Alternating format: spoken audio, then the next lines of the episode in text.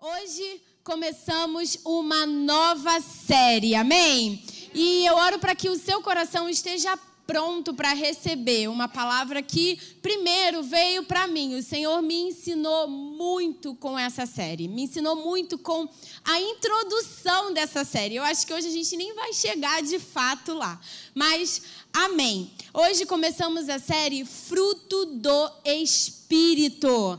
E se você não sabe, isso é algo disponível para todos nós que somos filhos de Deus. Amém? E falando sobre o fruto do Espírito, antes de chegar lá no fruto, antes de chegar lá nos elementos que compõem o fruto, eu quero compartilhar com vocês um fundamento para que você entenda como que é importante, necessário que o seu coração esteja alinhado com cada ponto desse fruto, com cada elemento disponível que o Senhor deixou para nós. E eu quando eu falo que esse esse fruto está disponível para os filhos de Deus é que de fato só tem acesso ao fruto do espírito aquele que já se rendeu ao Senhor. Porque antes disso existem obras que não são do Senhor, é, acontecendo na vida do homem e da mulher. Amém? Vamos entender isso melhor. Lá em Efésios 2, do 1 ao 5, nós vamos entender, né, que aqueles que já algo fundamental, que é aqueles que já aceitaram Jesus, são capazes de viver e contemplar os elementos desse fruto. Abre a sua Bíblia, Efésios 2, do 1 ao 5. E diz assim: Ele vos concedeu a vida, estando vós mortos nas vossas transgressões e pecados, nos quais andastes no passado, conforme o curso desse sistema mundial, de acordo com o príncipe do poder do ar, o espírito que agora está atuando nos que vivem na desobediência. Anteriormente, todos nós também caminhávamos entre eles, buscando satisfazer as vontades da carne, seguindo os seus desejos e pensamentos, e éramos por natureza destinados à ira. No entanto, Deus, que é rico em misericórdia, por meio do grande amor com que nos amou, deu-nos vida em Cristo, estando nós ainda mortos em nossos pecados. Portanto, pela graça sois salvos. Antes de entender o fruto, nós precisamos entender a origem. Quando nós ainda éramos ímpios, nós vivíamos debaixo da lei desta terra, da lei do homem, ok? E dentro dessa lei, o nosso coração, ele tendia a expressar ações, atitudes, pensamentos que não condizem com a lei de Deus, com aquilo, com o plano de Deus para a nossa vida.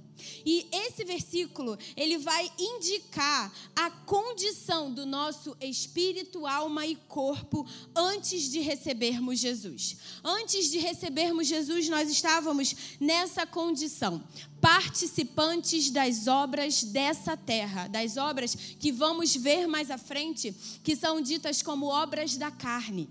E éramos dominados pelos desejos da carne. Os nossos pensamentos concordavam com os pensamentos dessa era. A nossa velha natureza, ou seja, o nosso espírito não regenerado, que estava afastado de Deus, ele vivia na condição de morte.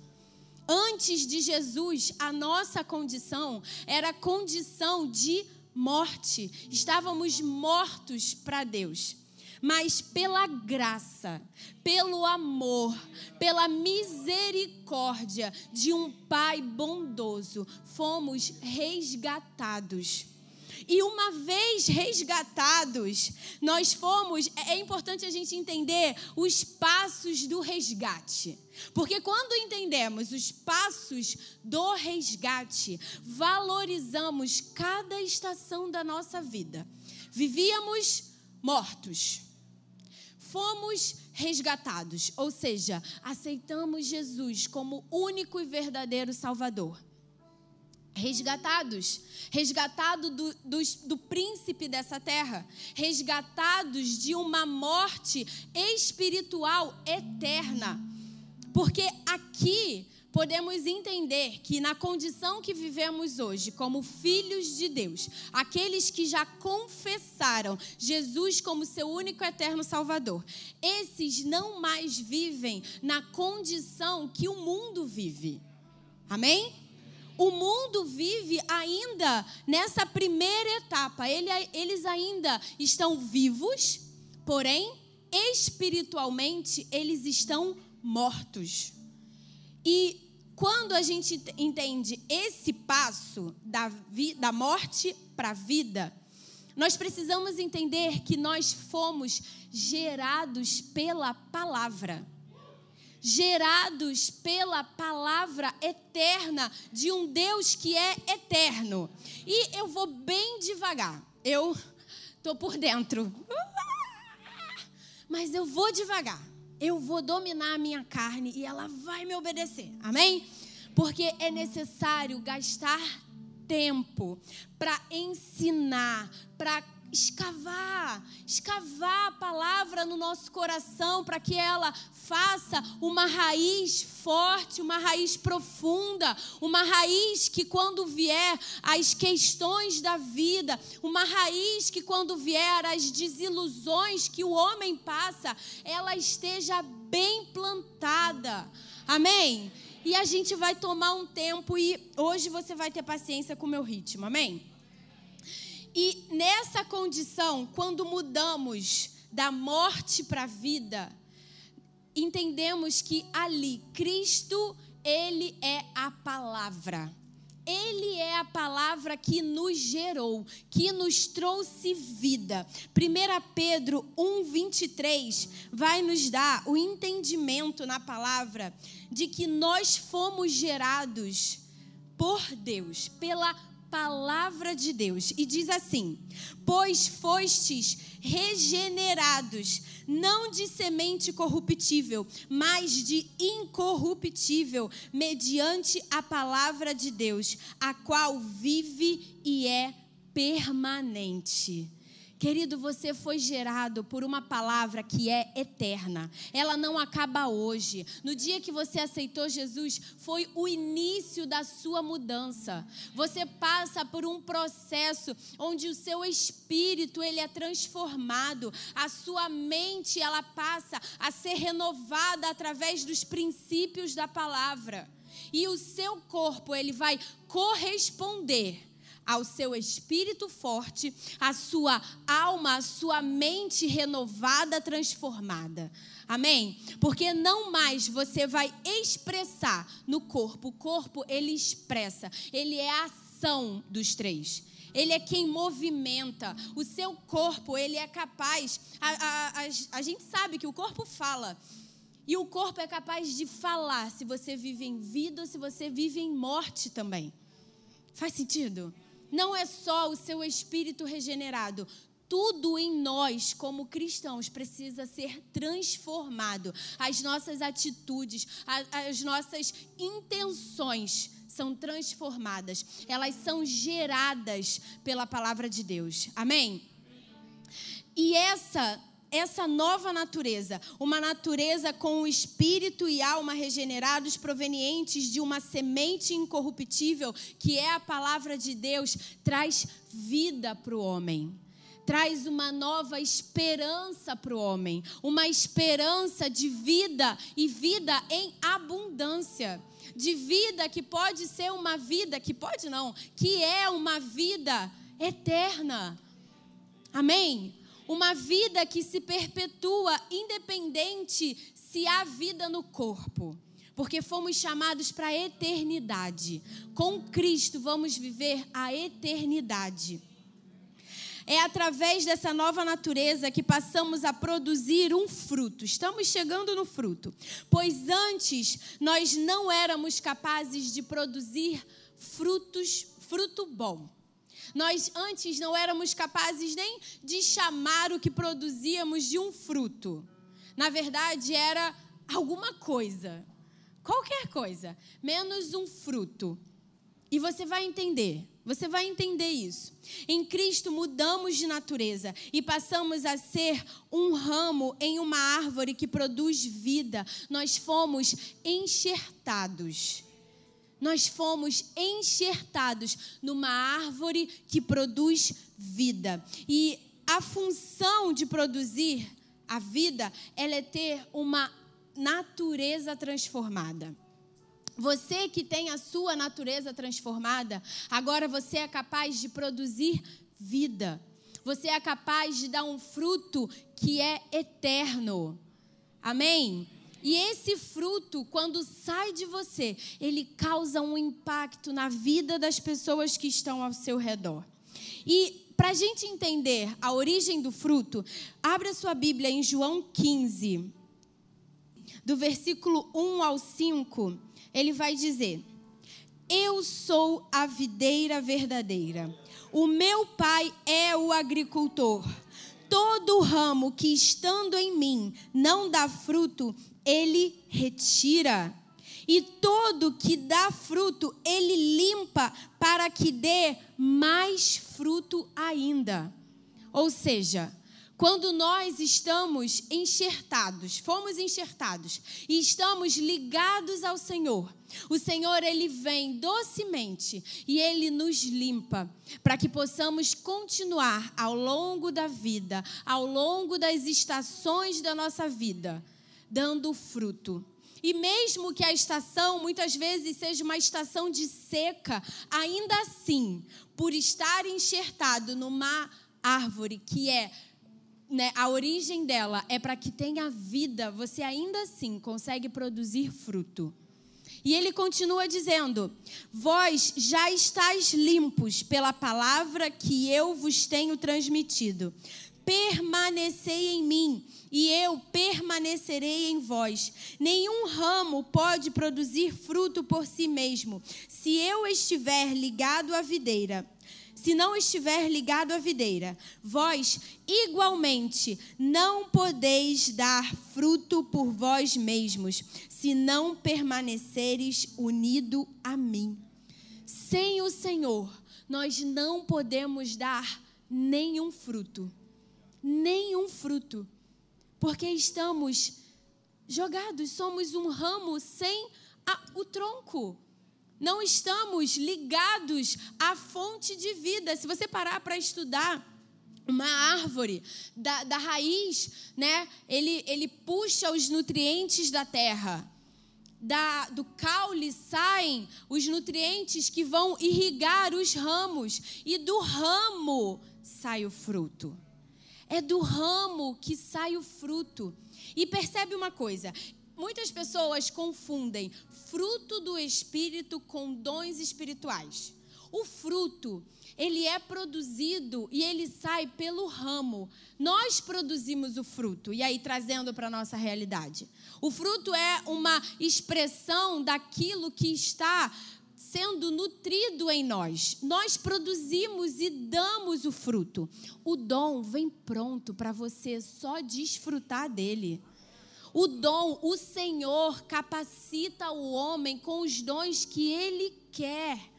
Por isso é que você, como filho e filha de Deus, precisa estar preso ao caule, preso a Cristo, para que de você saia o fruto que vem dele.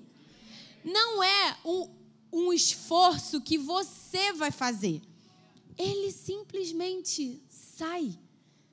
Faz sentido? Não é um esforço que, ui, deixa eu esforçar aqui para sair, amor. Não. Simplesmente sai. Porque você está preso e bem preso a uma fonte de vida, a uma fonte que produz um fruto perfeito. Amém? Aleluia! Vamos continuar lendo aqui, versículo 5. Eu sou a videira, vós os ramos. Aquele que permanece em mim e eu nele, esse dará muito fruto. Pois sem mim não podeis realizar obra alguma. O Pai é o agricultor, Jesus é a videira e nós somos o ramo. E de nós sai o fruto que o mundo prova. De nós sai o fruto que o mundo prova. Uma vez que você recebeu Jesus no seu interior, você teve o seu espírito transformado, você já está capacitado para expressar o fruto do Espírito, um fruto de vida, um fruto abundante que vai, através de você, impactar gerações, impactar pessoas ao seu redor. Mas você precisa crer nisso, amém?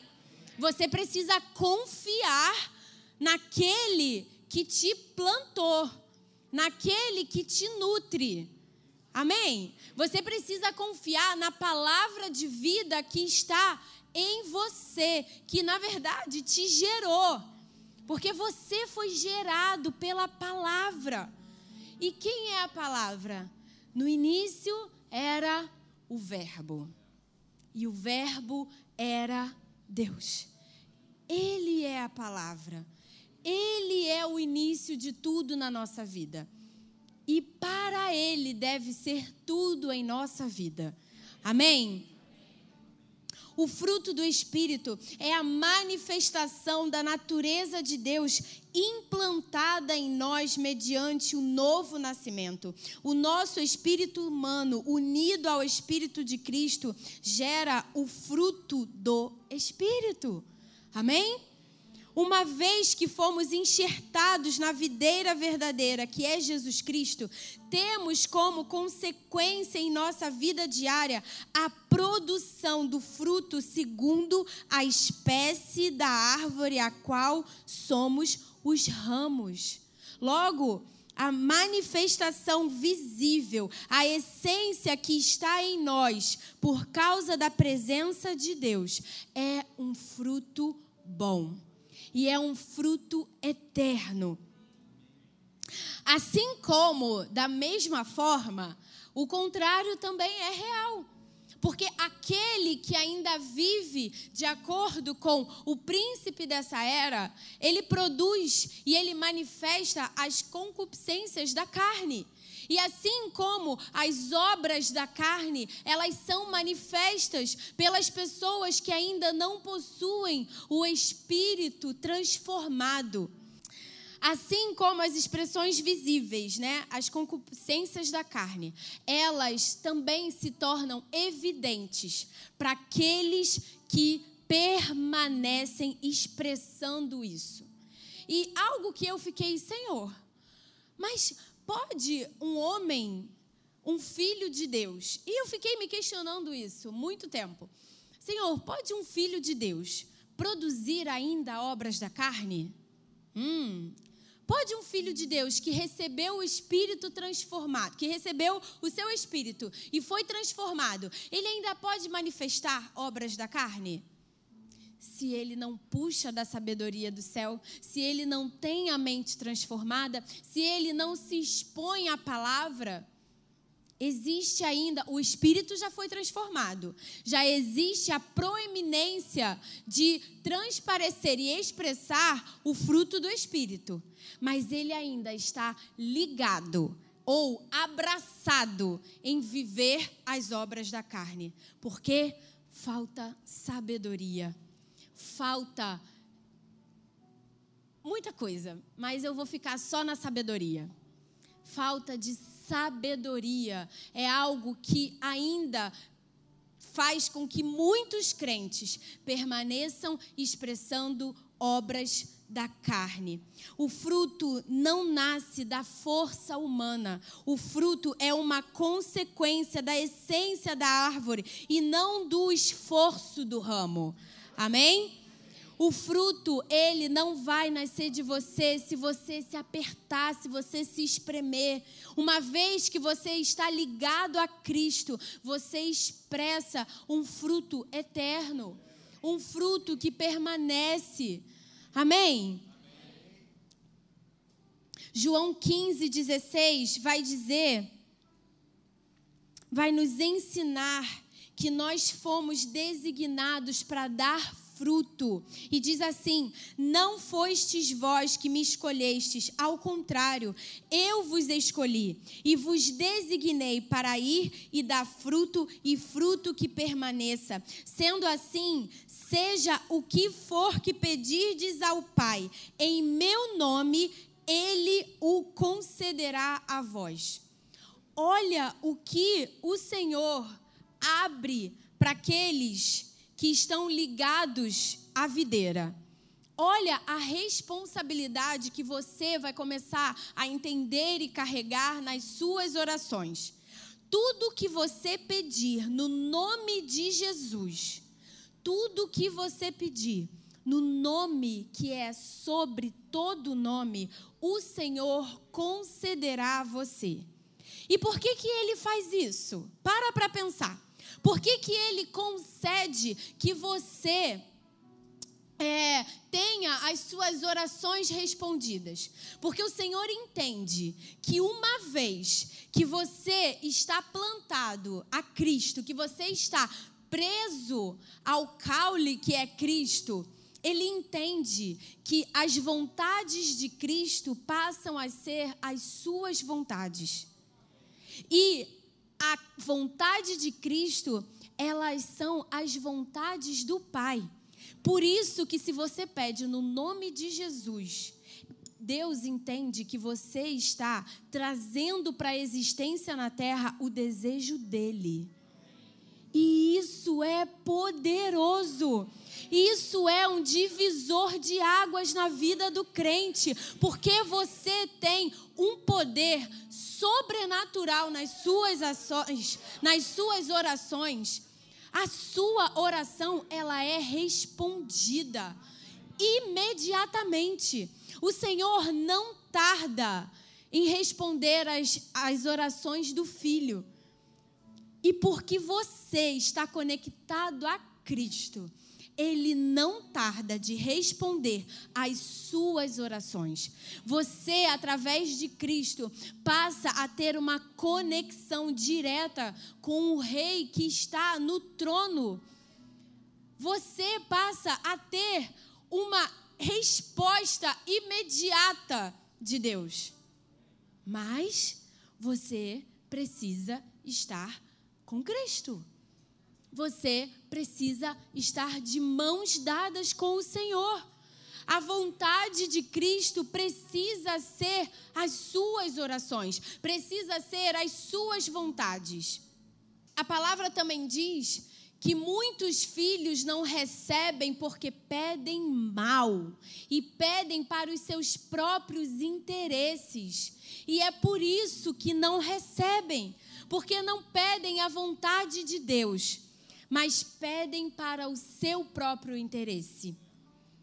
E, voltando aqui, isso era só um parênteses, falando da qualidade do fruto. Uma vez que estamos plantados em Cristo, o fruto evidenciado será resultado daquilo que a semente foi designada a produzir. E sabemos que a nossa velha natureza, ela existia e ela produzia um fruto ruim. Agora, o designo, o, a, a expressão do nosso fruto é um fruto bom. E antes, precisamos entender quais são as obras da carne. Você precisa olhar para as obras da carne para você entender como que era a expressão do ruim na sua vida. Gálatas 5, 16 ao 24, você vai encontrar as obras da carne. Eu quero ler apenas quais eram elas, do 19 ao 21. Vai dizer: imoralidade sexual, impureza, libertinagem, idolatria, feitiçaria, ódio, discórdia, ciúmes, ira, egoísmo, dissensões, facções, inveja, embriaguez, orgias e tudo quanto se pareça com essas perversidades. No final de tudo, de tudo que ele expõe, ele resume como tudo isso perversidades perversidades. E só existe um perverso que não faz parte mais da nossa vida. Amém? Ele não faz parte mais da nossa forma de viver. Essas ações não podem mais ser expressões de um crente. Essas ações elas não podem mais definir quem nós somos. Essas ações, elas não podem mais ser um título que nós carregamos. Amém? Você não pode mais ser conhecido como aquele que faz esse tipo de perversidade, porque você recebeu um sangue precioso que foi derramado por você. Mas da mesma forma, o Senhor, ele também, ele expõe aqui quais são qual é os quais são os elementos que compõem o fruto do Espírito. E ele vai dizer, a partir do versículo 22, amor, alegria, paz, paciência, benignidade, bondade, fidelidade, mansidão e domínio próprio. Contra essas virtudes não há lei. Virtudes são qualidades. E eu fui buscar no dicionário. Qualidade significa propriedade que determina a essência ou a natureza de um ser. Essas virtudes, ou seja, essas qualidades determinam a sua natureza. Meu Deus, obrigada, Espírito Santo.